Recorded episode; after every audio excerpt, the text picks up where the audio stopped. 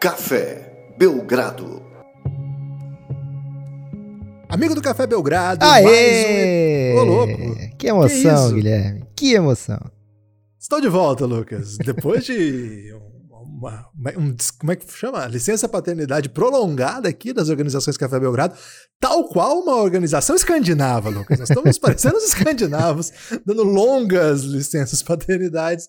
Estou de volta, eu, Guilherme Tadeu, para mais um Café Belgrado. O primeiro Café Belgrado tocado por dois pais, Lucas. E eu tô com uma sabedoria paterna que me tocou. Eu já tô assim, pensando a vida diferente. Domingo estamos gravando, dia 11 de novembro, a 10 dias do draft e a um dia da confirmação, a um dia depois, né? Um dia depois da confirmação da vitória de Biden contra Trump. Lucas, assuntos interessantes pra gente tratar aqui, afinal, a NBA faz parte desses universos, tudo bem? Olá, Guilherme. Olá, amigos e amigas do Café Belgrado. Tudo ótimo, Guilherme. Primeiro, você já deu um spoiler aí, né? A NBA venceu o Trump, mais ou menos, pelo menos é assim que os jogadores se sentem, né? Assim, vingados ou mesmo com sensação de dever cumprido. Mas muito mais importante do que isso, Guilherme, a sua volta aqui. Tô emocionadíssimo que agora o Café Belgrado tá de volta, tá completo. E, cara, muita coisa intensa por esses dias. Por exemplo, falta um pouco mais de um mês, Guilherme, pra gente ter jogo da NBA de novo. Aliás, o nosso último episódio era mais ou menos, ó, parece que vai rolar dia 22. Depois disso teve muita incerteza, né? Não, só em janeiro, fevereiro, março, abril. Depois voltou pra 22. Então, tudo que a gente disse lá acabou valendo, Guilherme. Então, fica aí essa essa parada do, do Café Belgrado foi até sincronizada com a NBA. Grande abraço pro Adam, que sempre tá de olho aí no que, que a gente tá aprontando. Grande amigo, né, Lucas? É. Um grande colega. Porque, colega, se, porque né? se, Amizade. se mudasse a data, Guilherme, a gente ia ter que fazer outro episódio no meio da sua licença paternidade. Então, eles deixaram correr. Escandinavos que somos, né? Exato. Deixaram correr, e aí, quando tava se aproximando aí ao final do, do seu período, aí o Adam falou: Ó, confirmou 22, tudo certo. Então, um pouco menos de um mês, ou um pouco mais de um mês, teremos a volta da NBA. Um pouco antes disso, Precision, um pouco antes disso, Training Camp. Não teremos Summer League esse ano, mas teremos muito caos daqui pra lá. Lucas, antes de qualquer coisa, eu preciso parabenizá-lo, porque na minha licença escandinava, você lançou um produto de primeiríssima Que linha, isso? 100% nepopista, mas é, preciso que você explique, Lucas, para as pessoas o que diabo você lançou, porque isso é 100% nepopop. né? Assim, o Café Belgrado, boa parte das vezes é 100% nepopop, vocês já devem ter notado. Mas esse é 100% mesmo. Essa eu não participei de nenhum momento. Eu só fui ouvir o primeiro episódio, sei lá, quando já tinha cinco no ar já. Então, de fato, esse é começo, meio e fim de Lucas Nepopop. E, Lucas, cara, fiquei comovido com o seu esforço, com a sua dedicação e com a qualidade do conteúdo que você mostrou. Lucas, tenho que te dar parabéns aí pelo projeto TN. Não vou saber o resto da sigla. TNANCN, é, Team Needs ainda não me chama né, Popod, porque é mais ou menos lembrando as Team Needs que a gente fez ano passado, quando a gente estava com o elenco completo, é, e dessa vez um mimo aí pro ouvinte do Café Belgrado, o apoiador, que sabe que o, o amigo do Café Belgrado, Guilherme, que apoia o Café Belgrado, ele normalmente é muito compreensivo durante o período da bolha. A gente ficou um tempo verdade. focado apenas nos podcasts é, abertos, né, e as lives da Twitch, porque a gente estava entrevistando o jogador, etc. Então a gente ficou um tempinho sem é, material exclusivo para o apoiador. A gente gosta de fazer semanalmente sempre. E dessa vez, como a gente ia ficar mais um tempo aí, é, e a gente dificilmente ia ter condição de fazer as Team Needs ou algo parecido com isso antes do draft, também para prolongar a licença paternidade do, do Guilherme para o Francisco, lancei, decidi lançar essa braba. São 31 episódios, né? O episódio zero explicando a série, dando algumas dicas sobre como acompanhar conversas sobre o salary cap. é, e os outros 31 sobre cada franquia são episódios de 6 a 10 minutos, 12 minutos no máximo, um sobre cada franquia, falando as team needs, né, as necessidades dos times, dando uma, uma passeada pelos elencos, pelo salary cap, pelas escolhas do draft. E ao final desse episódio de hoje a gente pode colocar, por exemplo, do Knicks, Guilherme, que tal? Pode ser, Lucas. Por que do Knicks? Tem algum motivo especial? Nenhum motivo especial. Você gostou desse episódio? Gostei e muita gente gostou também. É, e não é 100% né, pop porque no meio... Não, não vou dizer não. Ok. Então é o seguinte, depois, ao final desse podcast, é, vai, vai tocar a vinheta? Vai antes, tocar a vinheta porque eu não vou editar pra tirar a vinheta e fica muito confuso, Guilherme. Entre a vinheta e. Entre este episódio e uma versão. Um episódio, o episódio do Nix, do Team Needs, ainda não me chamo de Nepopod, ainda não me chamo de Nepopod, é, vai ter então a vinheta no meio, ok? Então, acabou o podcast, vinhetinha, na sequência vem uma edição, um episódio desses que o Lucas produziu aí, são webisodes, né, Lucas? É, são webisódios, na né? verdade. Já são 21 no ar até agora e a sequência de dois por dia até dia 12. Mas como a gente tá gravando esse hoje, provavelmente não vai ter esses dois, então deve ir até dia 13 de novembro, a cinco dias do draft. Então são episódios de é, 9 a 11 minutos é, sobre as necessidades de cada um dos 30 times da NBA. Um trabalho que ainda não me chama Nepopod, porque ainda nunca foi Belgrado, né? Mas você já vê que tem uma, tem uma espécie de sinalização aí de Foreshadow. ruptura. Lucas, eu acho que essa ruptura vai ter que se esperar um pouco, porque o preço das fraldas, o preço aí da, ah, do, da farmácia do bebê é um preço aí que faz com que a gente tenha que continuar juntos, viu, Lucas? Por um- pelo menos por um bom tempo aí. Acho que o mar não tá propício aí para grandes aventuras. Mas, Lucas, vamos lá. É, imagina o nosso, nosso o, o novo ouvinte, né? O cara que chegou nesse podcast por conta do título, né, Lucas? A pessoa que está interessada em saber a influência do esporte nessas eleições, a relevância da atuação da NBA. Quer ouvir nosso papo sobre isso? Ouvir o que a galera da NBA tá pensando sobre isso? E parou até agora em seis minutos de uma conversa que ele deve estar muito confuso. Então, a você que está aqui por esse motivo, eu falo, fique tranquilo, as coisas vão dar certo e o Café Belgrado é legal. Você seja bem-vindo, continue conosco. Lucas, neste sábado, na verdade, nos últimos dias, né, se desenhou, apesar de uma, uma grande insistência do atual presidente dos Estados Unidos, Donald Trump, de negar os fatos, parar a contagem, o que se tornou um meme maravilhoso, e tem sido usado para toda a sorte de esportes, né, Lucas? Porque é, é, os, os esportistas estão muito atentos com os memes e, e esportes que, em geral, tem ponto, Lucas. Então é, dá para usar muito isso aí. É, vi o Southampton ontem, né? é, venceu e, no início da rodada, né, rodada, o jogo das 8 da manhã, se tornou líder provisório do campeonato inglês. O próprio perfil oficial do Southampton mandou um dispare a contagem aí, em homenagem ao Donald Trump. E isso aí é estratégia das antigas, né, Lucas? O, o Southampton ou o Sunderland que tá bombando? Ou todo dia é Não. um time diferente? Não, o Southampton. Todo dia é um time diferente. O Southampton estava liderando, agora já não tá mais, é o Leicester nesse momento, mas nós estamos assistindo. Durante a gravação, Lucas, tá rolando um City Liverpool. E se o Liverpool ganhar, volta ele à liderança do campeonato inglês. Aí não tem graça. né? É, mas o Sunderland, ele bomba no Netflix, porque ele, ele tem uma série de série documental que é inacreditável. Não vou dar spoiler, mas assista. É inacreditável o que acontece na série da Netflix do Sunderland. Mas, ô Lucas, então, é, Donald Trump tem tentado negar os fatos, há muito tempo, aliás, e tem tentado negar o caminho da vitória do Biden por conta dessa questão dos votos por correio e o atraso na contagem, muitas vezes até forjada para que isso acontecesse mesmo, para que essa indefinição. Mas enfim, nós vamos falar disso, vamos falar do seguinte. Nos últimos dias se desenhava já a vitória de Biden, ontem confirmada pelos meios de comunicação mais sérios e assumida pelo próprio Biden com o discurso de vitória dele da sua vice-presidenta. Lucas, um momento importante da história aí para os últimos tempos, né? Um sinal de que talvez algumas coisas possam mudar em âmbitos gerais, né? Inclusive nos Estados Unidos já mudando. Agora, Lucas, a ideia de trazer esse debate aqui não é falar sobre o que todo mundo já está falando, mas para tentar mapear, é, tentar repercutir, tentar refletir da influência, ou pelo menos assim, do que significou isso, né? Essa vitória, essa derrota do Trump para a NBA, justamente no momento em que a NBA nunca esteve tão engajada, né? Nunca esteve tão engajada como agora. E logo após uma bolha que foi toda pautada numa. Primeiro, numa forte organização em busca da derrota do Trump. Fica muito claro isso o tempo todo, organizações de garantia de voto, é, possibilidade de organização para registros, é, defesa contra a supressão do voto negro.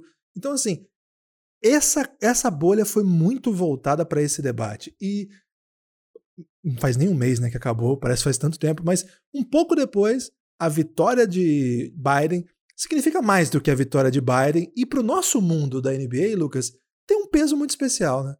Tem, Guilherme. E assim, a NBA passou por poucas e boas, né, digamos assim, porque é, nesse período Que... Você vai querer discutir esse conceito, poucas e boas? Porque a gente faz isso às vezes. Pois é, poucas e boas, velho. De onde vem? Por que Em, vem? gera- em geral, poucas e boas significa muitas e más, né? Exato. É, É, poucas e boas, eu falei que no sentido, ah, passou por maus bocados, que também é legal, né, maus bocados.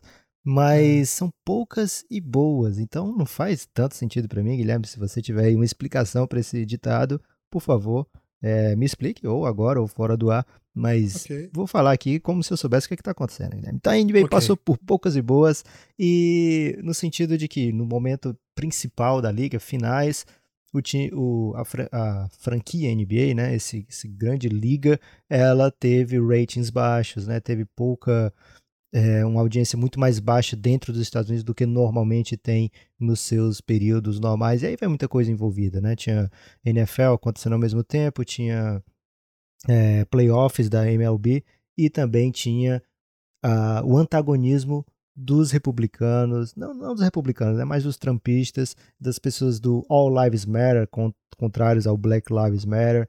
Então, muitas coisas a NBA realmente tomou partido e isso acabou pesando. Isso foi um dos fatores que acabou pesando também para os ratings baixos, né? É, e agora, poucas semanas depois, aquele sentimento de, ó, valeu a pena esse esforço, né? Porque não só em todas as cidades com times da NBA, com exceção de Oklahoma City, que, que é, é esperado, todas essas cidades deu deu blue, né? Deu contra o, o Donald Trump, a maioria das cidades com mais de 60% é, para o Joe Biden em relação ao Donald Trump. E não só isso, mas também o comparecimento, né? O número de pessoas que votaram, e isso era o grande pedido da NBA, né? Vote, vote, vote. É, os jogadores usaram isso na camisa. Essa camisa foi a camisa do banco de reservas, acho que a partir das finais de conferência, ou foi apenas das finais, não lembro bem agora. É, vote, né? Então, assim, o incentivo para que as pessoas votassem, e essa foi a maior votação da história dos Estados Unidos. Então, acho que o pessoal está se sentindo bem com o que aconteceu, o tanto de esforço que foi colocado, o tanto de capital que foi investido, porque você tomar um partido desse, você imediatamente você está diminuindo os seus vencimentos, né, os seus recebimentos, você sabe que está abrindo mão de uma parte do, do daqueles consumidores, mas é, era importante para a NBA tomar essa posição, importante para os jogadores, importante para o que eles sentem com eles mesmos. E assim, não é, ah, foi por causa da NBA que nas cidades venceu o Biden, né? Normalmente as grandes cidades da democrata, né, Guilherme? É, uma, uma coisa interessante, Lucas. O, é evidente que a gente não está comprando a, a fake news aí disseminada, inclusive no Brasil, de que é o engajamento político que abaixou, que fez com que os índices de audiência baixassem. Não é isso. O Lucas colocou muito bem. São vários fatores, o próprio desenvolvimento tecnológico, as mudanças, né, o afastamento das TVs, etc, etc, etc. Agora, uma coisa assim, não dá para negar a realidade que foi uma liga que tomou lado. E um país que você pode ver os resultados das eleições está absolutamente dividido. Um país está tá, tá dividido ao meio e uma liga tomou uma posição muito clara. Então, mais do que simplesmente é, os índices de audiência que já estão à vista, claro não está tá comprando, ah, quem não lacra não, quem lacra não lucra, né? Que o pessoal usa para criticar e usar, usa esses, esses índices, por exemplo, para fazer essa para fazer essa ilação, né, que em geral é, é, muito pouco baseada na realidade. Mas não é isso que nós estamos falando. O que nós estamos falando é, ao tomar um lado num momento tão decisivo e num país tão dividido, é evidente que tem reveses, é evidente que, que eles vão continuar. Como o Lucas disse, nas cidades em que tem times da NBA, com exceção de Oklahoma City, é, daqui a pouco eu vou falar de Oklahoma City, se eu esquecer, me cobre, por favor. Mas, é, com exceção de Oklahoma City, todas as cidades venceram. Então, é verdade que você não está comprando exatamente uma briga com toda a sua comunidade. Mas, assim, a cidade também tem republicano e também tem disputas políticas. Claro que isso vai variar. Por exemplo, em estados como a Flórida, né? A Flórida foi vencida pelo Trump. É verdade que os dois times que, da NBA que estão na Flórida, as cidades Orlando e Miami, foram majoritariamente, foram é, elegeram Biden. Aconteceu o mesmo, por exemplo, é, Indiana, né? Em outros, você, você pega o mapa eleitoral, você vai ver a única capital, né? o único grande centro urbano que vota, né? O, grande, o único grande centro, vamos dizer assim, que vota no Trump é Oklahoma City. É, mas assim, não é porque a cidade está ao lado dos, do, do Biden, no caso, ou contra o Trump, que isso não tem um custo. O custo é alto, sim. Eu acho que não se mede só pela, pela queda de audiência, que tem vários outros fatores, mas se mede pelo próprio impacto cultural de comprar uma briga desse tamanho. Lembremos da história recentemente contada no Last Dance sobre o Michael Jordan. O Michael Jordan disse a seguinte frase: republicanos também compram tênis. E Lucas, republicanos que se saiba, continuam comprando tênis. Então, continua tendo esse debate colocado muito claramente. Então, o que esses jogadores da NBA fizeram e a liga, eu não sei se empurrada por eles, obrigada por eles ou ao lado deles, mas a liga comprou essa também. A liga foi um local de votação, foi um local de organização, disponibilizou arenas para fazer, né, para conseguir garantir é, o voto. Então, em cada, cada cidade vai ter sua história, cada. Imagina, no Texas, né? Que é um, um lugar, um lugar tradicionalmente conservador, as três equipes da NBA, as três cidades, estiveram. As três cidades foram vencidas pelo Biden. Teve até uma boa votação no estado, o Trump venceu de novo. Mas assim, é, essa demografia do eleitor do Trump tem mais a ver com a distância dos centros urbanos. Isso é um fato, isso, isso acontece mesmo. Então, não é isso. Mas o que significa, Lucas, é que o, a disputa cultural onde a NBA se localizou, ela, ela mostrou uma força, uma, uma coragem, uma ambição de influência, eu acho admirável. Né? Em alguns casos, inclusive, por republicanos. O Mike Cuban, por exemplo, ele sempre se mostrou inclinado ao Partido Republicano e ele foi um, foi um, um, dos que disponibilizaram aí a arena, criaram esse sistema aí de acessibilidade, né, para votação, etc. E, e, assim, verdade seja dita, poucas equipes, acho que na WNBA aconteceu isso. Na NBA, eu não, eu não sei que nos últimos dias eu fiquei um pouco ausente, mas não vi com muita clareza equipes dizendo: não vote em Trump, vote em Biden. Mas o vote, que era a campanha, o vote, estava muito claro para quem era, né, Lucas? Porque vinha acoplado de toda essa camada cultural do Black Lives Matter, que era um inimigo objetivo do Trump. E eu acho, Lucas, que cabe ainda conversar um pouquinho aqui. É... Deixa eu só falar um negócio de Oklahoma, daí eu vou fazer uma pergunta sobre o LeBron, Lucas. Lucas, conte para as pessoas o que aconteceu na coletiva do Oklahoma City que você estava presente no, no, no Zoom do Oklahoma City, é, do Oklahoma City Thunder, nesses playoffs quando Chris Paul estava falando sobre a, a, sua militância política, né? Chris Paul, armador do Oklahoma City Thunder e líder do sindicato dos jogadores, da Associação dos Jogadores e um dos mais abertos críticos ao Donald Trump. Conta, Lucas, para as pessoas, só para as pessoas entenderem o clima que é tomar uma posição dessa. Cara, foi um dos momentos mais loucaços que eu passei no, na, nessas entrevistas, porque é, foi logo depois daquele momento é, da, da nova do Jacob Blake, né? É, Jacob Blake. No, no, no, estado de Wisconsin. Isso. É, foi antes do lockout ainda, mas. Do lockout não, antes do, da pequena paralisação né, que, que os jogadores fizeram. Mas depois já da morte do Jacob Blake, é, teve essa entrevista coletiva. E aí o Chris Paul falando sobre o movimento Black Lives Matter, como os jogadores estavam incomodados e tal. E de repente os jornalistas de Oklahoma começaram a questionar. Mas, Chris Paul, você não tem medo de você estar tá caindo em fake news aí, que de repente tal coisa não, não era bem assim? Ou será que ele não era um cara perigoso? Enfim, é coisas totalmente diferentes de tudo que a gente ouvia em todas as outras coletivas da NBA, né? Assim, uma coisa realmente muito voltada para aquele público, que é realmente o público é, que se o, quando o Oklahoma City posta alguma coisa nas suas redes sociais do, sobre o orgulho gay, né? É, vem um monte de críticas, né? Ah, não vou mais no jogo, não sei o que, não sei o que. É, é, é, bem pesado, assim, para o Oklahoma City Thunder estar na NBA, participar, se engajar da mesma maneira que as outras equipes, e o tipo de resposta que eles recebem é completamente oposto, por exemplo, se o Golden State está fazendo um movimento desse, se, sei lá, os times de Los Angeles estão fazendo posts sobre isso, Lá é diferente, Guilherme. Lá é, é a cidade do Tiger King, né? Caramba, essa foi bem muito do nada. É, Lucas, eu ia, eu ia trazer para debate agora o tamanho do LeBron James, né? A gente já falou tanto do LeBron James nos últimos podcasts, mas eu não canso de, de, de ficar assim. Eu, eu tenho tomado muito cuidado para não subapreciar o LeBron, porque às vezes quando o cara é grande demais a gente leva muito de onda, né? Em quadra, a gente aos poucos acostumou-se a, a, ao tipo de coisa que o LeBron faz e acabou deixando de, de elogiá-lo no nível que ele merece. E agora falando isso depois de tanta coisa que a gente já falou dele, parece até engraçado.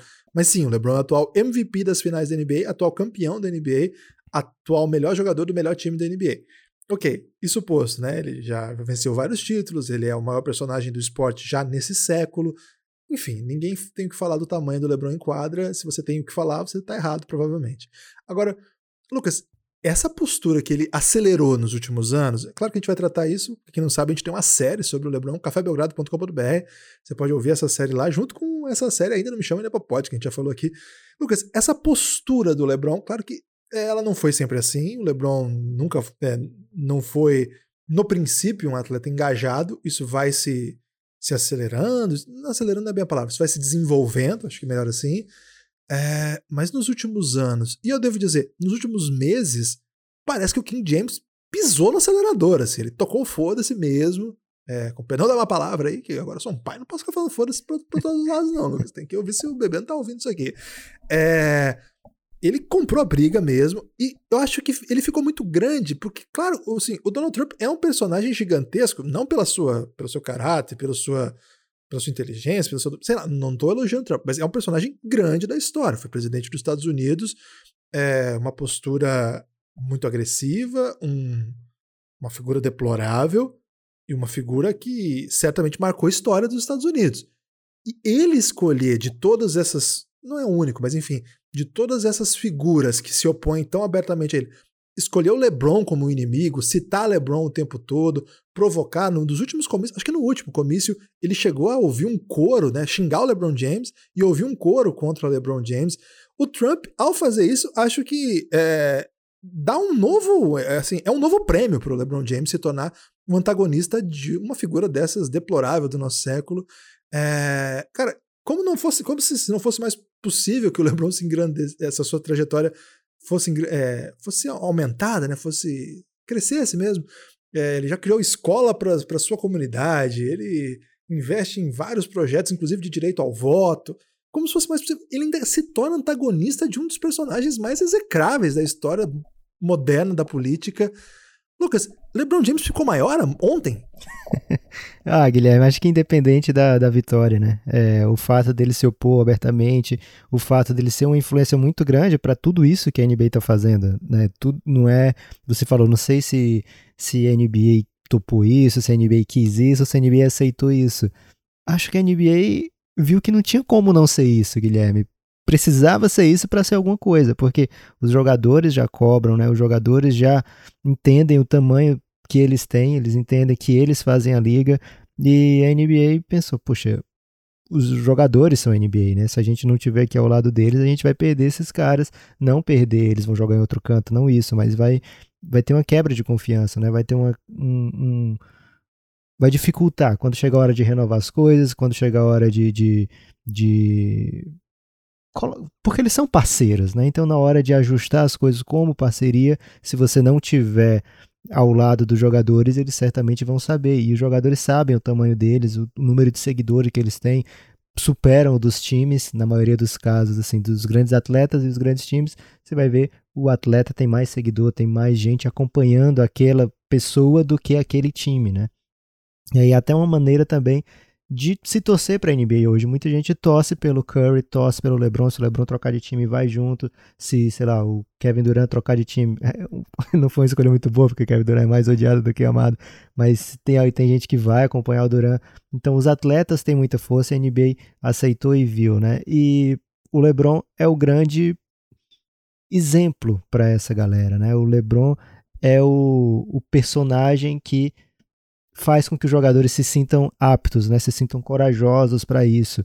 A gente, a gente sente, né, como espectador, que Golden State e LeBron James são grandes antagonistas. Acabou a eleição ontem, tava o Draymond Green mandando mensagem pro LeBron, tipo, vamos, vamos zoar o Trump junto, né? Não, não essa frase, mas nesse sentido, né? E, e o LeBron faz isso mesmo, né? O, o, a NBA hoje, os jogadores, eles têm uma camaradagem que não existia antes. Né? Eles são muito mais unidos como classe né? do que é, rivais, do que inimigos. Né? Em outras eras, a NBA já foi os atletas menos unidos do que o que eles, muito menos unidos do que eles são, e isso pode até fortalecer os times, né, a rivalidade, etc. Mas para os jogadores, essa maneira, né, essa camaradagem, essa união, esse jeito de pensar em unidade certamente faz a diferença. E o LeBron é o símbolo dessa NBA, né? O LeBron é o cara que toma a frente, principalmente nessa última década, né, dos anos 10 até é, que coincidiu com os títulos dele, o período de maior dominância, é, nove finais em dez anos. Então, e também com isso que você falou, Guilherme, desse pé no acelerador de pensar, opa, sou muito mais do que um jogador, sou muito mais do que um atleta aqui, eu tenho voz, eu tenho vez e encorajo também os meus colegas, os meus companheiros a reconhecerem isso e, e tratarem disso com, com mais autonomia, né? Sem deixar que os outros falem por eles.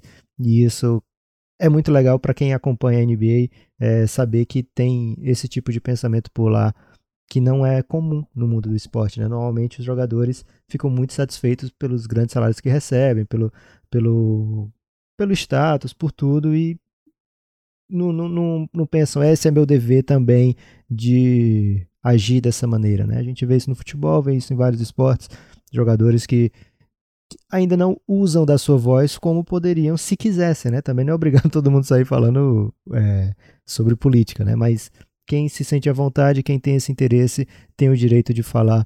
E a própria postura dos antagonistas, né, americanos, sempre foi, ah, essa galera aí tem que calar a boca e, e quicar a bola, né? Shut up and dribble.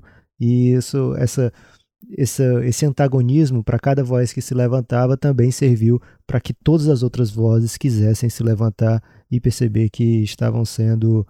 É, quando se ataca um por ele ser jogador e querer falar sobre política, você tá, na verdade está atacando todos. Né? E isso talvez tenha sido importante também para os jogadores se unirem a essa causa. É, uma, uma, palavra que foi muito mencionada, uma palavra não, né? Uma noção que foi muito mencionada durante a bolha, que a gente ouviu muitos jogadores falando, sobretudo depois né, de mais um episódio de violência policial, esse do Jacob Blake, é, foi assim: os jogadores estavam com uma espécie. Eles já tinham participado daqueles protestos todos é, relacionados às outras atitudes recentes, né? O Jalen Brown, por exemplo, liderou passeata, entre outros. Não vou ficar mencionando aqui, eu lembro que o Jalen Brown foi uma figura que Giannis foi. também é, foi muito simbólica por isso tudo, mas são, são vários outros, né? É, e eu lembro assim que quando eles estão já na bolha, com todo aquela, com aquele debate, com Black Lives Matter na quadra, com aquelas mensagens nas camisas, a questão da social justice, é, o, o que vem à mente assim depois da, daquele, daquele episódio no Wisconsin foi assim, eles se sentiram bom. Se vocês não estão conosco, se vocês não estão em defesa da nossa vida, se vocês não entendem que o que aconteceu hoje, o que tem acontecido, significa que um de nós, um de nossos filhos, um de nossos familiares, os nossos irmãos, os nossos primos, podem passar pela mesma coisa, porque é violência policial racista, se vocês não entendem que isso é uma questão central para nós, eu nem quero que você veja meu jogo. Eu tô cagando, desculpa a palavra. Ah, cagando para Eles cagam muito, Guilherme. Eles é, estão então acostumados com esse conceito. Ok. É, eu tô cagando para você. Eu tô, assim, se você acha que tudo bem o que está acontecendo, você não. Eu, tô, eu, quero que você se dane. Porque eu vou falar o que eu quiser aqui. Isso aqui é, é, isso aqui é uma questão de vida, isso aqui é direitos humanos, isso aqui é básico. Não é uma questão. Até uma questão, interessante de colocar. No, os jogadores não são democratas, não é isso, no sentido né, do, partidários. Evidentemente que nós, nós podemos eventualmente até ter jogadores republicanos, alguns que são mais de esquerda, até serem críticos, né? defensores, de repente, do Bernie Sanders, que era um independente que, se ent que entrou no Partido Democrata para poder concorrer à eleição e, por duas ocasiões, quase se tornou presidente dos Estados Unidos. É uma pena, na minha opinião, que não tenha acontecido isso, mas enfim, pode ser que esse jogador fosse mais à esquerda, né? Ou um liberal de centro que não que gostaria de um outro candidato independente, um ambientalista. Isso não tem a ver com a preferência partidária deles. Isso tem a ver com uma questão central, que era um candidato que não. Ô, Lucas, o Donald Trump não foi capaz de um debate central da campanha criticar os, os supremacistas brancos. É sobre isso que nós estamos falando aqui. É uma figura desse. Com essa, com essa linha de, de política que, se, que, que cresce alimentando esse ódio. Então, o, o que os, os jogadores é, colocaram, não exatamente sobre o Trump, que na verdade para eles não acaba aqui, né, Lucas? É importante dizer isso. Não acaba com a derrota do Trump. Na verdade, a violência policial, ela nem pode ser, ela não, nem é, uh, o sistema o sistema policial estadunidense ele é muito regionalizado. Ele é muito, às vezes até ligados a municípios, né? nem a, a estados. E os estados são bastante, têm bastante independência em vários aspectos. Então, não é que venceu o Trump acabou, é, derrotou o Trump acabou. Não é isso. Não acaba aqui. Vocês, quem tá achando que agora os jogadores da NBA não vão mais falar nada, pode. Agora que eles vão falar, e vão falar ainda mais. A gente vai, a gente vai lembrar que o Milwaukee Bucks, quando acontece a tragédia, né?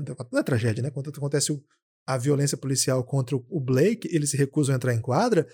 E eles só saem do vestiário horas depois, quando eles já tinham conseguido uma ligação, né, uma, uma call com o Ministério Público, o equivalente ao Ministério Público lá do, do estado de Wisconsin, que é o estado de onde é Milwaukee, por isso que eles se sentiram obrigados a fazer isso. Então, eles estão buscando. O, a gente fez, tem um vídeo do Café Belgrado sobre isso, é, com os treinadores e alguns personagens, jogadores, né? O Harden também. A gente falou com eles lá na, nas coletivas NBA, tá no YouTube, quem não viu, procura. É só escrever NBA contra o racismo, alguma coisa assim. Eles estão buscando questões assim, estruturais de, de organização nas cidades, buscando as principais iniciativas é, antirracistas em cada, em cada região. Cada região tem sua especificidade. Não é a mesma coisa lutar contra o racismo em Indianápolis, é, em Oklahoma City, em Nova York, em São Francisco. São coisas diferentes. Então, cada um desses lugares tem iniciativas diferentes. E elas estão acontecendo sim. Os treinadores estão envolvidos, os jogadores estão envolvidos. Eles são milionários e eles têm usado sua grana também nisso. É uma coisa bem interessante se notar. Isso não tem igual, Lucas. Eu não vi nada no futebol, assim, né? Por exemplo, atualmente no futebol, e que bom, né? Tem muita gente elogiando o Rashford, né? O jovem do, do Manchester United, porque ele liderou um movimento durante a pandemia lá na Inglaterra é, em defesa da em defesa da alimentação infantil dos, dos das crianças que não estavam indo para a escola, mas precisavam continuar recebendo né, esse alimento. E foi uma coisa grandiosa, assim, foi uma coisa maravilhosa. Isso é um caso de futebol um jogador sim, não é pequeno, é um jogador importante do Manchester United, mas não é assim, não é o Cristiano Ronaldo, não é o Messi, não é o, sei lá, quem, o Salah, não é o Neymar, etc. E o futebol, né? Você pega outros esportes aí, cara, eu não vejo. Então, eu acho que NBA é um negócio. Cara, é, é assim. Claro que eu, eu, gostaria de NBA de qualquer maneira, mas isso dá, um, dá uma alegria extra, assim, por gostar do que esses caras são capazes de fazer também fora de quadra. É, teria muito para falar disso, Lucas, mas a gente precisa andar, né? Você tem algum ponto extra aí para adicionar? Qual, qualquer dia a gente pode retornar também. Só adicionar que a liga irmã da NBA, a WNBA, vai além ainda, né? É lógico que não Ela é tem, é mais foda. Não Nesse aspecto é muito o, mais foda. O tamanho da NBA, não, não tem o, o alcance que os jogadores da NBA têm, mas todo o recurso, né? Todo, todo... Cara, elas voltaram mesmo a, a liga inteira, a bolha da WNBA foi ainda mais voltada para isso, né? Foi é, quem conseguiu acompanhar, quem teve interesse de acompanhar, viu o tanto que as jogadoras se dedicaram. É, elas sofrem em mais lados do que jogadores, né? Porque a mulher negra, a mulher de maneira geral também, ela sofre ainda mais violência. Então, é, também só ressaltar que além da NBA, a WNBA, que é um, uma filha da NBA, assim, a NBA banca uma parte, alguns donos são os mesmos, é, a estrutura eles, eles é, é, meio colaborativa, né? Quando você consegue a credencial para um, por exemplo, você é jornalista consegue a credencial para um, você conseguiu para outra também. Então, o, são muito ligadas essas ligas e a gente vê alguns jogadores da NBA também. O Kobe fazia muito isso, né? Também dando a moral para que a WNBA cresça. E a gente quer ver a WNBA crescendo cada vez mais é, ganhando mais status, ganhando mais é, telespectadores, também torce para a gente que a gente veja mais WNBA aqui no Brasil. E elas fizeram um trabalho ainda além, né? É... Só ressaltar isso, Guilherme, e agora partir ah. para outras conversas. Ou você quer complementar? Vou só dentro do seu dentro do seu complemento, vou fazer um outro complemento. Ah, então é. vou ter que preparar um complemento para o seu complemento do meu complemento. Lucas, a WNBA é tão foda que ela foi capaz de nos no, nos, nos providenciar, providenciar é uma palavra ruim, né? Foi, foi capaz de nos propiciar, tô meio destreinado de podcast, foi, nos, foi capaz de nos propiciar um atleta brasileiro falando coisas boas. O que, Caramba. quando acontece, nós temos que dar uma respirada, ver o que aconteceu. Aliás, o Richarlison, né, o pombo lá do Everton, também costuma brilhar, mas nesse caso, a Damires, né? A Damires deu uma belíssima entrevista pro Renan, lá do Globo. Recomendo quem não viu, falando de racismo, falando, colocando essas questões que, que a gente debateu aqui. Quando o atleta brasileiro brilha, Lucas, a gente tem que falar, porque é, não, tem, não tem sido um grande momento aí da opinião dos atletas brasileiros, não. Então, um abraço especial aqui pro Renan do Globo, que é nosso camarada, e claro, para Damires, que atualmente é, o, é a principal atleta da modalidade no Brasil, juntando os dois gêneros, né, Lucas? Porque não tem ninguém com o nível que ela tem jogado, no, na relevância que ela tem. É, na NBA nós temos nenhum atleta relevante, na Europa nós temos atletas de nível mediano, jogando bem em ligas médias, e a Damires foi uma ótima jogadora na melhor liga de basquete do mundo, a WNBA. Então, hoje ela é a principal atleta do Brasil na modalidade. E Lucas, ela falou coisas bem interessantes. Fica quem não viu aí a, a entrevista dela pro jornal o Globo, recomendo aí. Me cobre no Twitter aí ou no Café Belgrado que a gente que eu, que eu mando o link aí para vocês. Vamos seguir o bonde, Lucas? Era para durar menos esse podcast, mas eu falei muito. Tava com saudade de gravar. Vamos seguir porque você foi falou tão bem, Guilherme, que nem precisei dar meu complemento do seu complemento do meu complemento. É, então a gente pode falar de draft agora, que tal? Draft é bom, hein? É, draft é um assunto que eu gosto muito porque é, é, sobre começos, né, Lucas? Eu gosto muito de começo, origens. Por falar em origens e começos, Guilherme, é, você acha que a pessoa, quando você está olhando para alguém, ela começa de baixo para cima ou de cima para baixo? Complexa essa questão, Lucas. De repente, se a pessoa tiver com um boné, ela já, o boné já brilha. É sobre isso que você tá falando? É sobre isso que eu tô falando. Ah! Queria saber se você ia falar do começo da pessoa, do final da pessoa, mas você já foi ao cerne da questão. O que, que você tem para falar sobre bonés? Começo e final é, é, uma questão de é uma questão de referência, o começo e final, né, Lucas? Porque depende para onde, por onde você começa. Então, se você começa de cima, o final é o pé. Se você começa de baixo, o final é o belo boné que a pessoa pode estar tá adquirindo aí para usar um gerúndio, não é? É isso, né? Caphead, C-A-P-H-E-A-D.com.br e lá você vai achar belíssimos bonés, né? Tem as linhas com, com cidades, né? Tem é, bonés sobre Miami, sobre São Francisco, Los Angeles, com referências que você, amigo ouvinte, certamente vai entender. E além desses lindos bonés. Tem um Splash Brothers, Lucas. Estou aqui aberto com o boné do Splash Brothers na minha aba aberta. Aqui. Belíssimo. E além desses lindos, realmente espetaculares bonés, tem um que é o nosso xodó, né, Guilherme? Por quê? Porque é o boné do Café Belgrado. Caramba. Tem o boné do Café Belgrado lá. Eu tô aqui no site da Caphead, Lucas. É Cap, C-A-P, Head, H-E-A-D caphead.com.br. Entra aí e eu entrei aqui. Boné, Lucas. O primeiro é o do Café Belgrado. Já, e tá, inclusive tá com 23% de desconto, hein? Tô, você vai falando aí que eu tô preenchendo aqui. Fala mais um pouco. E para quem é de São Paulo e do Paraná, tem ainda a oportunidade de adquirir esse boné com frete grátis, Guilherme. Não é todo mundo que ah, consegue ainda, mas quem é do Paraná ou de São Paulo tem frete grátis, tem também no Mercado Livre, que você fica ganhando aí Mercado Points, eu não sei como é o nome lá dos, mercado, dos pontos do Mercado Livre, acho que é só pontos do Mercado Livre. Você pode procurar também lá Café, é, Café Belgrado Boné, você também pode achar para adquirir por lá. É, e aí tem as formas de pagamento do Mercado Livre e tem o frete grátis para São Paulo e Paraná. É, então fica essa dica aí. Você e é lindo o boné, né, Guilherme? Tem detalhes laranja embaixo, cara. O forro é sinistro. É muito bonito esse boné, cara. É, tecido 100% algodão de alto padrão, arte frontal em silk 3D, bordado lateral esquerdo. E eu tô lendo tudo isso aqui no site, Lucas, porque o site é muito bom de, de navegar é também. É porque o podcast tô... tem esse drama, né, Guilherme? A gente não consegue mostrar aqui no podcast o boné. É, então... mas se a pessoa digitar Caphead, é, e o pessoal da Caphead, eles brilham, brilham no Google, Lucas, porque eu escrevi aqui Caphead e já abriu o site diretão. Caramba. É, então faz isso aí. Quando a gente bota Café Belgrado no Google, aparece um monte de café em Belgrado, Guilherme. Fica... Cara, o Café Belgrado, é, quando você escreve Café Belgrado, pode aparecer qualquer coisa, menos o nosso podcast. Eu tô, Lucas, eu já pedi, mas a gente não tem ouvintes que gostam da gente ou que tem conta de editor no Wikipedia, Lucas. O meu sonho é que alguém faça o Wikipedia do Café Belgrado. Ah, ia ser demais, fez. cara. Mas a pessoa tem que é. entrevistar o, o... E pra saber alguma coisa da gente, tem que mandar pergunta, Guilherme. Mas é só mandar a gente responde, ou você não vai responder a pergunta do editor do Wikipedia. Vamos pra frente? Draft?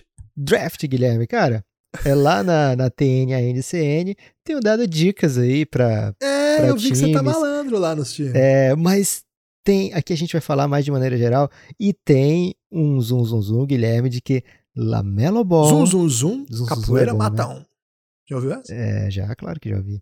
É, que Lamelo Ball talvez não seja aquilo tudo, talvez não seja o que você está pensando, Guilherme. Eu não. Lamelo Ball aceitou entrevista com Detroit Pistons. Olha só, Detroit Pistons não tem a escolha 1, não tem a escolha 2, não tem a escolha 3, Guilherme. E as pessoas diziam que Lamelo Ball não passava da 3. Mas aí você tá negando o pulo do gato do pulo do gato da indústria automotiva, Lucas, que é okay. a indústria de Michigan. É, pode ter uma subida no draft, não vai ser a primeira vez que aconteceu. Lucas. Ok.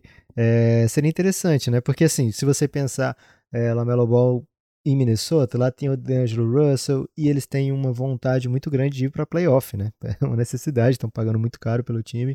É, será que Lamelo vai ser alguém que acelera esse processo ou por ele precisar ficar com bola, ter que cometer os seus errinhos, é, ele não seja a pessoa ideal para esse projeto? Então, já fica essa questão no Minnesota que tem a escolha 1.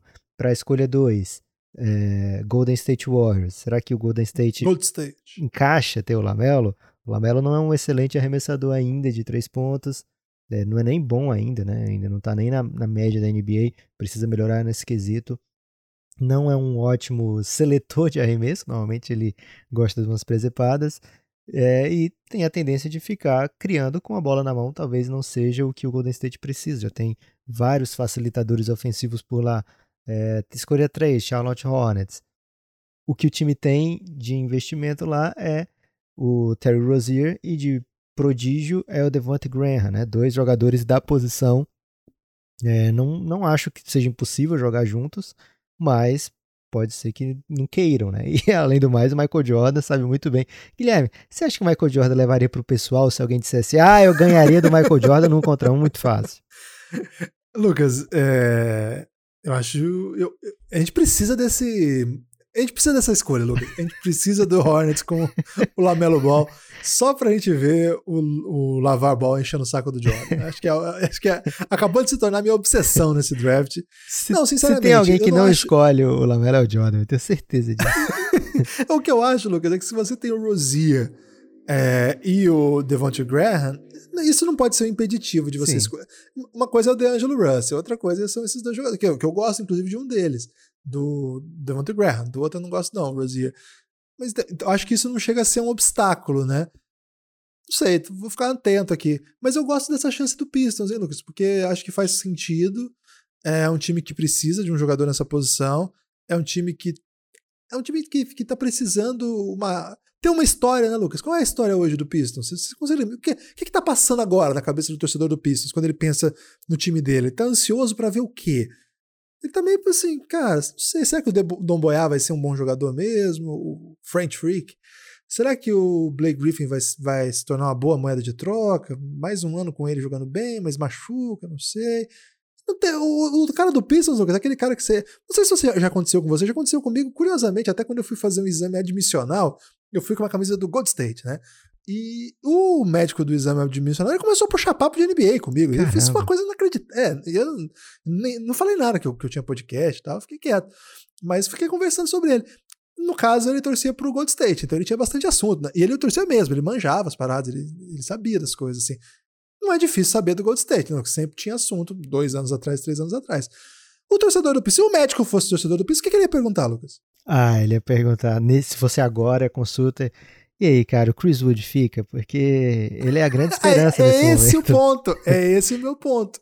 Então, qualquer coisa que dá uma animada no, no médico do exame admissional que torça pro Detroit Pistons, Lucas, é o que vai deixar a torcida feliz. Então, tô, é, esse é o meu, meu novo critério aí, Lucas, de, de pro Pistons. É coisa que dê assunto pro médico no exame admissional. Porque, Lucas, o exame admissional eles dão uma olhadinha em você ali, mas ele não quer dizer nada, então ele tem que conversar sobre alguma coisa. Verdade. É, pra poder dar 10 minutos, pelo menos, né? Porque, porque ele só mede a pressão. Né? mede a pressão e a temperatura. Isso, como se... e se tá ruim, não faz nada. É, tá morrendo aqui, mas tá admitido. Eu, eu morro de medo de, de, de, de dar, dar ruim o exame, Lucas. Eu já meto assim. Então, subi a escada, né? No vídeo elevador. É, cara, e aí se, se o Lamelo não sai ali no top 3, onde ele vai sair, né? Porque tem na 4 é o Chicago Bulls, que já tem joga, draftou no passado, né? Kobe White, tem Zach Lavine por ali também. É, na 5, a 5 é o Cleveland, draftou Sexton, draftou Garland, vai draftar agora também o Lamelo. É como você estava dizendo, né, Guilherme? Se o time acredita que o Lamelo é acima dos outros, não tem por que pensar, ah, já tem um jogador médio aqui, não vou pegar um cara que pode ser uma estrela, né? Mas o fato é que também o Lamelo é... talvez não seja esse prospect todo, né? Que, que garanta a pessoa abandonar os seus planos para trazer o Lamelo, né? O Lamelo tem, tem questionamento sim sobre o seu jogo, mas eu acredito. Você tá familiarizado com a canção A Rita? Claro, a minha mãe é Rita, Guilherme, então já escutei muitas vezes essa canção. A Rita levou. Porque lá na Rita, os meus planos, meus pobres enganos, os meus 20 anos e o meu coração. E além de tudo. Me deixou mudo.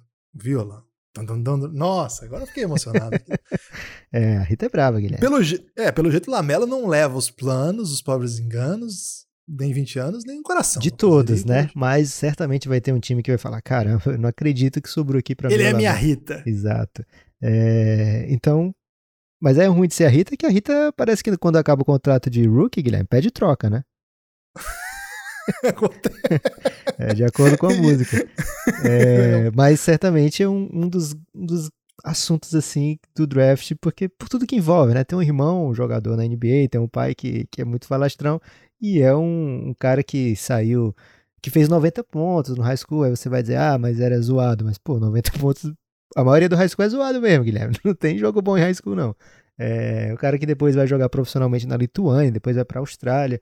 É, um caminho completamente diferente dos outros e com tudo que já tem tênis com o nome dele. Então, certamente é um ah, cara que. A do tênis eu não vou comprar, não. Não. Mas já tem, já é uma figura, já é um cara com milhões de seguidores no Instagram. Milhões, okay. cara. Não, não é normal você chegar na NBA dessa maneira, né? Com esse tipo é de. É mais que a Pugliese? De status. Eu acho que ele tem mais que a Pugliese, Guilherme. Mas eu, eu vou não, checar eu não tenho isso certeza porque eu tá não falar. sei quem é a Pugliese, mas eu tenho quase certeza que ele tem mais que a Pugliese. Não é okay. o Whindersson, né? Mas é o Lamelo. Eu acho que ele vence a Pugliese aí. A Pugliese é uma que dá dicas, Pugliese... dicas fitness? É, ela fez uma festa aí durante o Corona, a galera ficou muito brava com ela. Agora todo mundo faz festa no Corona, ela até voltou a, a ficar boazinha pra galera. 4,3 milhões a Pugliese. Vou ver o Lamelo agora. Momentos de tensão, hein? É, é... Tô, já tô checando aqui. Já, é, podcast de verdade. 5.6. Olha tem mais que a Pugliese. Bateu a Pugliese, velho. E a Pugliese não tá no top 30 aqui pra esse draft desse ano, né?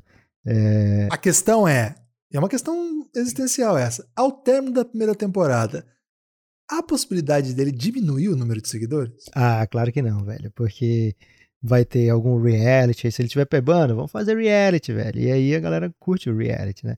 E ele é um cara que dá uns passes muito louco. Então, mesmo que ele seja é, não seja uma boa temporada, ele vai ter highlight. Não tem como ele não ter highlight, É. porque é um cara propício para Ele joga pelo highlight, Guilherme.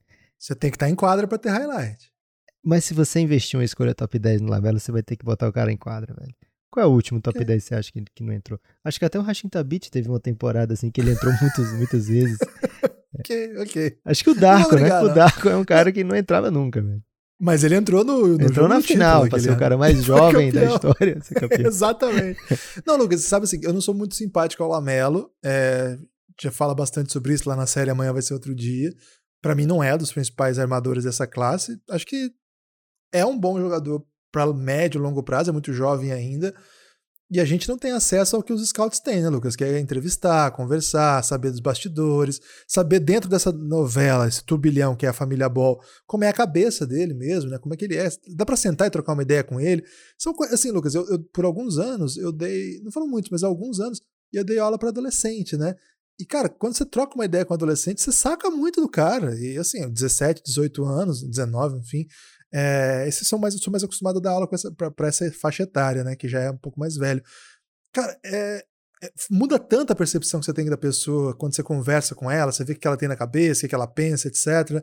Então, eu imagino que os scouts que trocarem uma ideia com ele pode, pode ter um olhar sobre ele um pouco fora dessa doideira, que é, é isso que você falou, um reality mesmo, né? Um reality show da, de um, sei lá, assim, o, o pai conseguiu botar um filho na NBA, e o outro foi preso na China.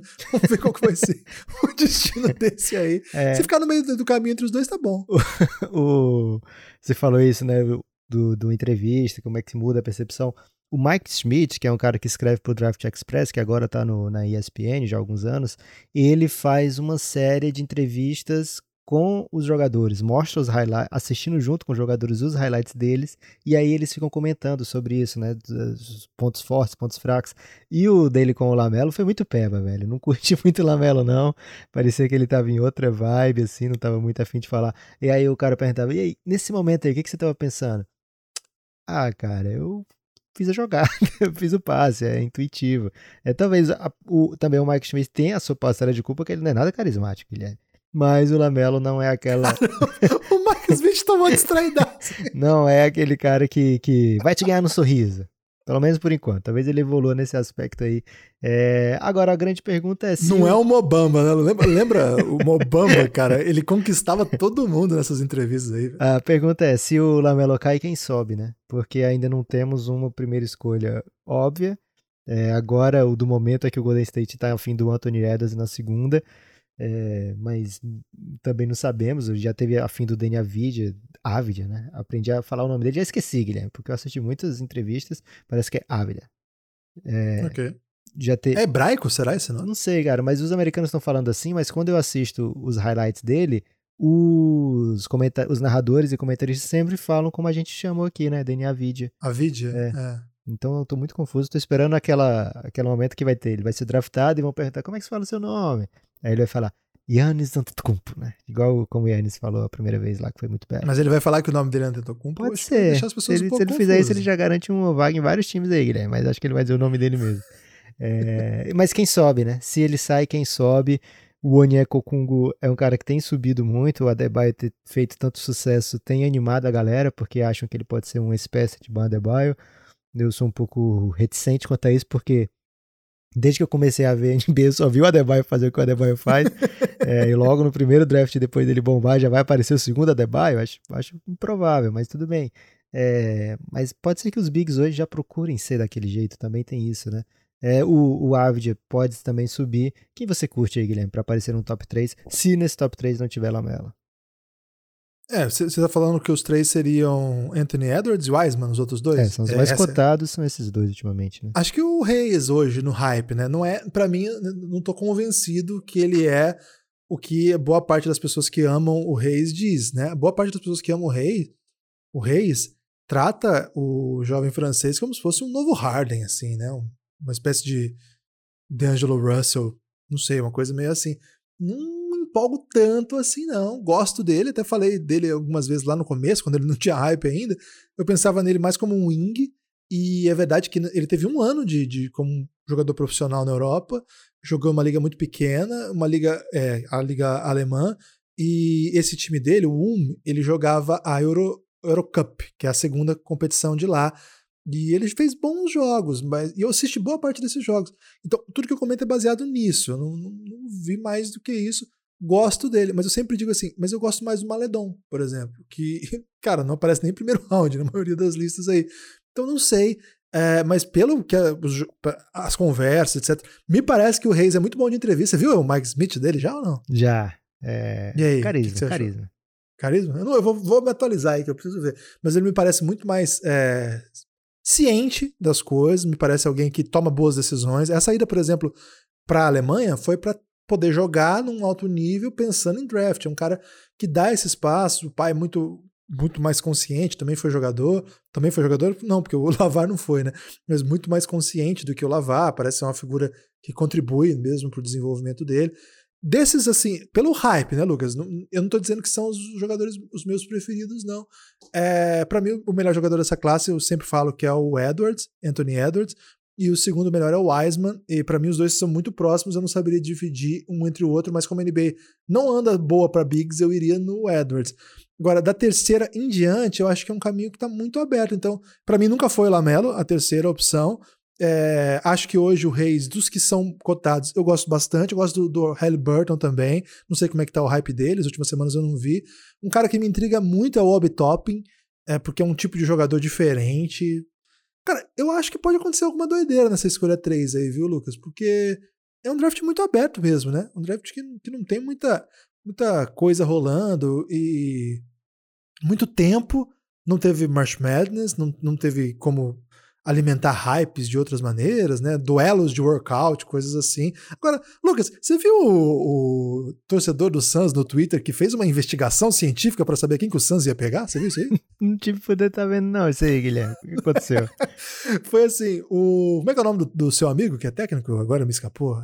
O técnico do Suns? É o Watson. Amigo, meu Deus. Ah, o Monte Williams? Não, okay. pô, Monte Williams, seu amigo. É. Pô, você esqueceu. Não, tenho muitos amigos, é porque eu pensei que para alguém ter feito essa coisa, não ia ser o um Monte, né? Eu pensei que era essa pessoa que tinha feito. E o Will Watson foi técnico do Suns e não, agora ele tem um canal um e fica fazendo carisma no canal. Eu vi no. As minhas madrugadas são muito produtivas. Eu fico olhando o celular enquanto eu olho o bebê. e eu acho que eu vi no Twitter do Suns Brasil, inclusive, um abraço. É, um, um, torcedor do Suns, ele pegou algum jornalista que mandou mensagem pro Monte é, que postou uma foto que ele tinha visitado a filha na, na universidade, né? E aí o, o cara, o, acho que é o Mark Spears, inclusive, mandou para ele que ele postou uma foto na Universidade de Alabama, né? E falou assim, ah, com a filha dele, uma coisa assim. E aí falou assim, ah, que legal, você veio aqui. então, não sei o que ele perguntou. Então vai rolar o Kyrie Lewis no senso? Não, é, exatamente, calma. Aí o, o Monte Williams falou assim, não, não, é uma viagem de draft. E aí ficou assim, meu Deus, é, o pessoal do Suns é o Callan Olson, o perfil que fez essa, esse analytics aí. Ele fez o, a viagem lá, né? Fez o, o passo a passo, jogou no Google Earth e fez, o, fez uma análise ali de quilômetros para lá e para cá e chegou à conclusão, a, a conclusão que ou ele vai pegar o Carl Lewis, né, que, que tava ali na região, Alabama, morava ali perto, ali de onde ele, onde ele fica, ou o Aaron, é, Aaron Nesbitt, Nesbitt, que é onde Bom, ele, hein? Que era onde, onde ele fica. Parece que é perto da escola onde ele fica, uma coisa assim. Lucas, as vésperas de draft, tô falando isso aqui é uma brincadeira, mas as vésperas de draft, um draft que não tem. Porque antes, como que a gente olhava, né? A gente olhava quem são os jogadores que é, fizeram workout no dia, que é, contra quem que foi, que tipo de jogador que tá procurando. Etc. Agora não tem mais isso, né? Então você tem que ficar procurando doideira. Então eu tô adorando esse. Não tô adorando porque é bizarro, mas tô achando bem pitoresco aí o, o jeito que a gente pode descobrir como os times vão draftar. Lucas, hoje, é, dia 8 de. Estamos gravando do domingo, faltam 10 dias pro draft. A cobertura do Belgradão vai ser intensa, né? É, não sei, Guilherme. Não, não vou estar prometendo, porque agora são quatro crianças e uma delas requer todos os cuidados e mimos, né? É, aliás, uma não, as quatro. Mas a nossa intenção é fazer como sempre fizemos, né? Uma cobertura muito grande da, do draft. Provavelmente uma live na noite do draft, primeiro round, dá, dá para ou pré-draft, não sei, a gente vai ver de acordo com as nossas possibilidades também, mas certamente cobertura, o máximo que a gente puder dar de cobertura a gente vai fazer, que é o que a gente ama fazer, é podcast, né, Guilherme? E filhos. ok. Então vocês fiquem atentos aí. A gente vai fazer muito conteúdo sobre o draft, provavelmente. Live na Twitch também. Vai ser bem legal. Vai ter bastante coisa. A gente adora draft, costumam ser nossos recordes de audiência. E agora a gente vai pegar no tranco pesado mesmo, porque, cara, daqui a pouco é draft e depois já tem NBA, Lucas. Então vai ser incrível. A tendência é que três dias depois do draft já tenha free agency é, começando a esquentar os tambores. Caramba, vai ser demais. Então, se você não apoia o Café Belgrado, cafébelgrado.com.br a partir de R$ reais, cafébelgrado.com.br ou PicPay ou Café Belgrado.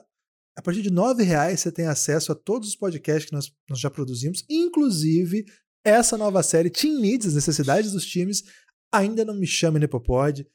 Cara, ficou demais. Ele fala, o Lucas fala sobre a estrutura dos times, as principais necessidades, quais são as, os, as possibilidades contratuais, o que é possível fazer, as vésperas do draft, o que cada time está procurando. Se você está querendo entrar no clima do draft, esse é o caminho, vai ser bem legal. Segue a gente no Twitter, segue a gente no Instagram. Tem qualquer dúvida sobre o nosso plano de apoio, manda uma DM aí que a gente é capaz de estar tá explicando aí, usando um gerúndio mais uma vez.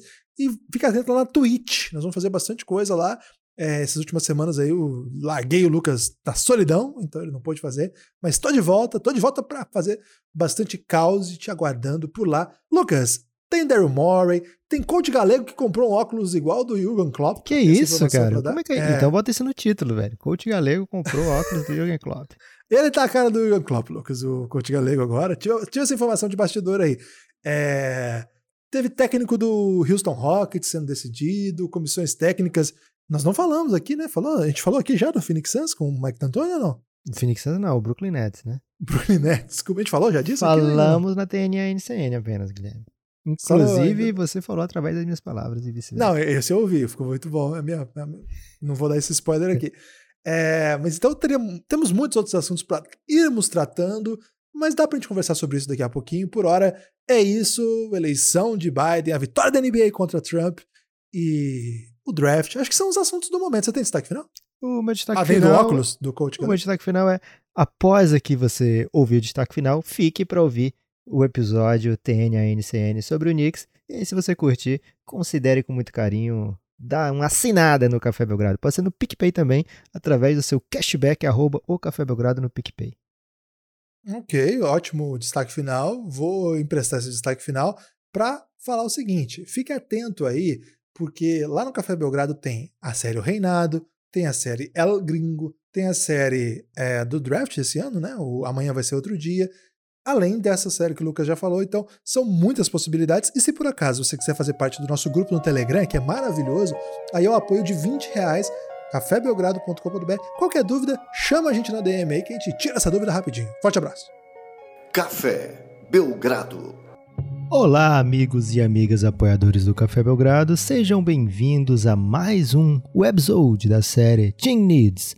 Ainda não me chame Nepopod. Eu prefiro quando fica ainda não me chame Nepopod porque fica mais sonoro, mas fica errado, então mandem sua opinião aí pro Guilherme.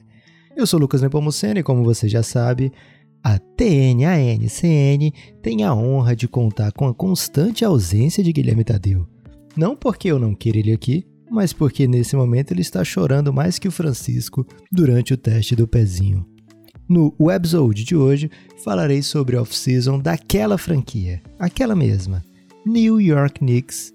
Torcedor do Knicks, se prepare para essa jornada. Não prometo que será bela, mas será uma jornada. A campanha 2019-2020 do Knicks não foi um sucesso tremendo, por incrível que pareça.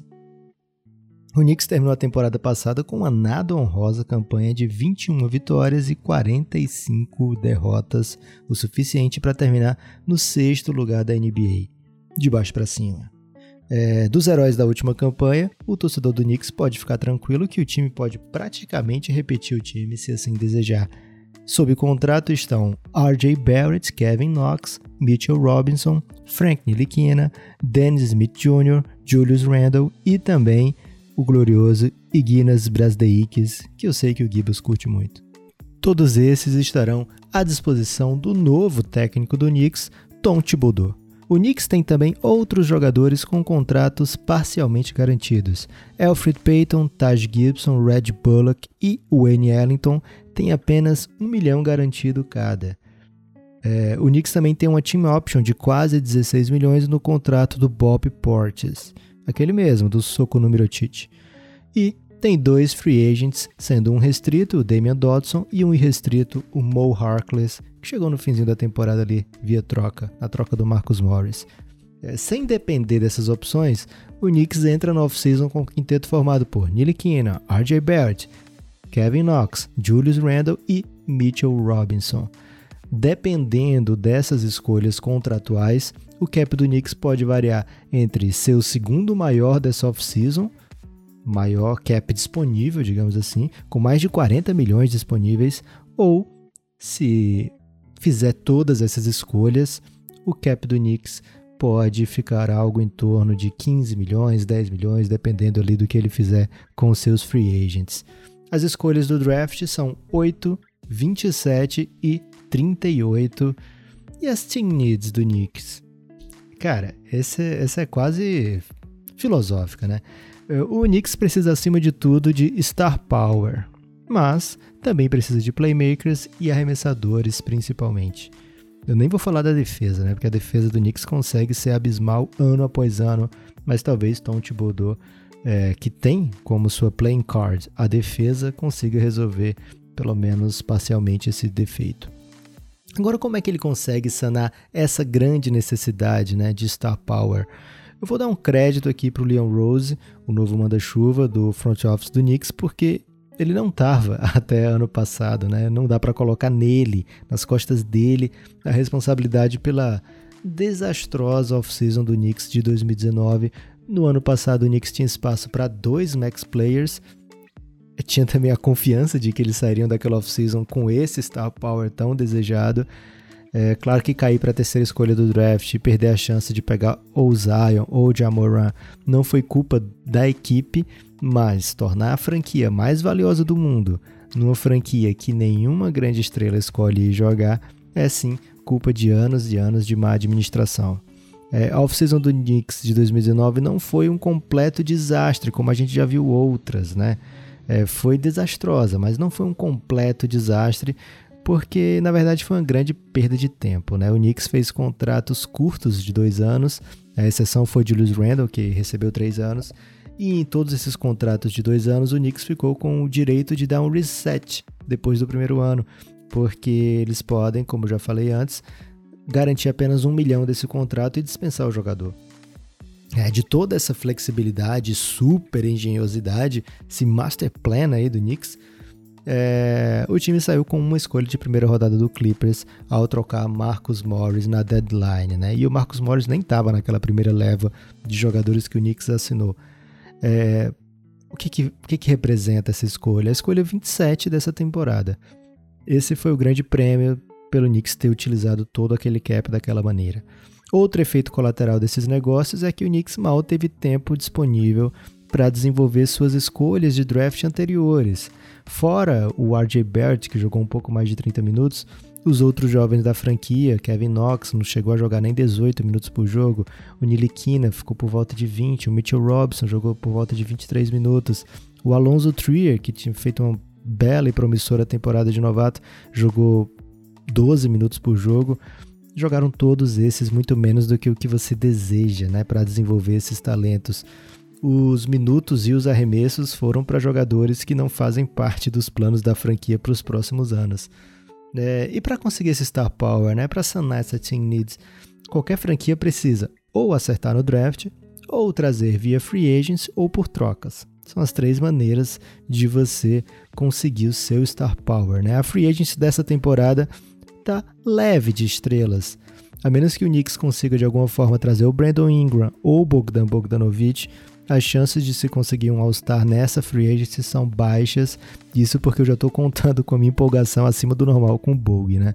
É, também ainda é possível que o DeRozan abra mão da sua play option e entre no mercado de free agents. Esse é um personagem dessa off-season que está sendo menos falado do que se deve. Também poderia ser uma opção de conseguir um All-Star para esse time do Knicks via troca é complicado, porque o Knicks não tem assets valorosos, né, valiosos, digamos assim, que esteja disposto a abrir mão. Lógico que se você oferecer uma escolha de primeira rodada, as coisas mudam, mas o Knicks não pode fazer isso, né? O Knicks não pode colocar o RJ Barrett agora em trocas. Mas é possível de repente apostar em histórias de volta por cima, como o Gordon Hayward, o Vitor Oladipo, para falar dos mais jovens, e dos mais velhinhos, Blake Griffin e até mesmo Chris Paul.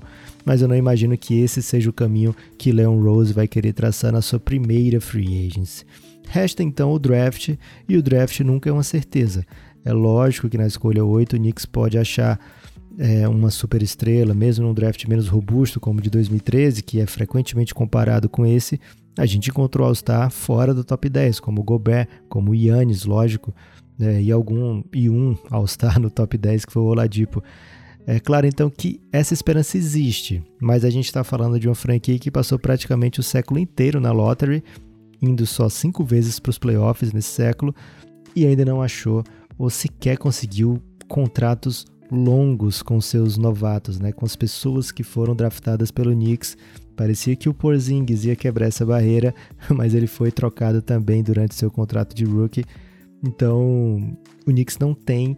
Vocês me permitam esse ceticismo quando falamos de draft do Knicks. Eu torcerei pelo contrário do que eu vou dizer a seguir, porque eu tenho um grande amigo que torce para o Knicks e eu desejo o melhor para ele sempre. Mas o outcome mais provável para essa off-season do Knicks é que a franquia se prepare e os torcedores embarquem juntos na caça aos bestiais talentos da classe 2021 de free agents. O Knicks vai se preparar para receber Giannis e Kawhi. Esse é meu palpite. Vai ser glorioso. Hoje é um dia de responsabilidade extra aqui no quadro O que o Gibas diria se estivesse aqui, porque eu estou falando de uma franquia histórica, gloriosa e que tem o carinho de muita gente, né? Então, quando eu for dizer o que é que o Gibas diria se estivesse aqui, eu vou estar aqui quase tremendo, né? Quase tremendo a voz, mas eu acho que o Gibas, se estivesse aqui, ele diria algo parecido com essas palavras a seguir. Lucas, eu não sei por que você falou dessa responsabilidade extra, já que todo mundo sabe que eu não torço pro Knicks. Apenas desejo que nessa off-season o New York Knicks consiga montar o melhor time da história da NBA e destrua todos os seus inimigos, externos ou internos. Mas e se a team needs do Knicks fosse uma baby need, qual seria? Cara, o Knicks é um bebê que ficou tempo demais no cercadinho. Seus pais se distraíram aí fazendo outras coisas, coisas do dia a dia, de repente um almoço, um, vendo um jogo de futebol, vendo um, um programa do Rodrigo Hilbert. Um achou que o outro estava olhando o bebê e quando eles finalmente vão olhar o que, que o pequeno Niquinho aprontou, encontraram uma cena de horror. O bebê conseguiu tirar a fralda, fez cocô e espalhou pelo cercadinho inteiro e inclusive tem pequenas manchas preocupantes ao redor dos lábios. Vai dar muito trabalho para limpar isso aí. Forte abraço.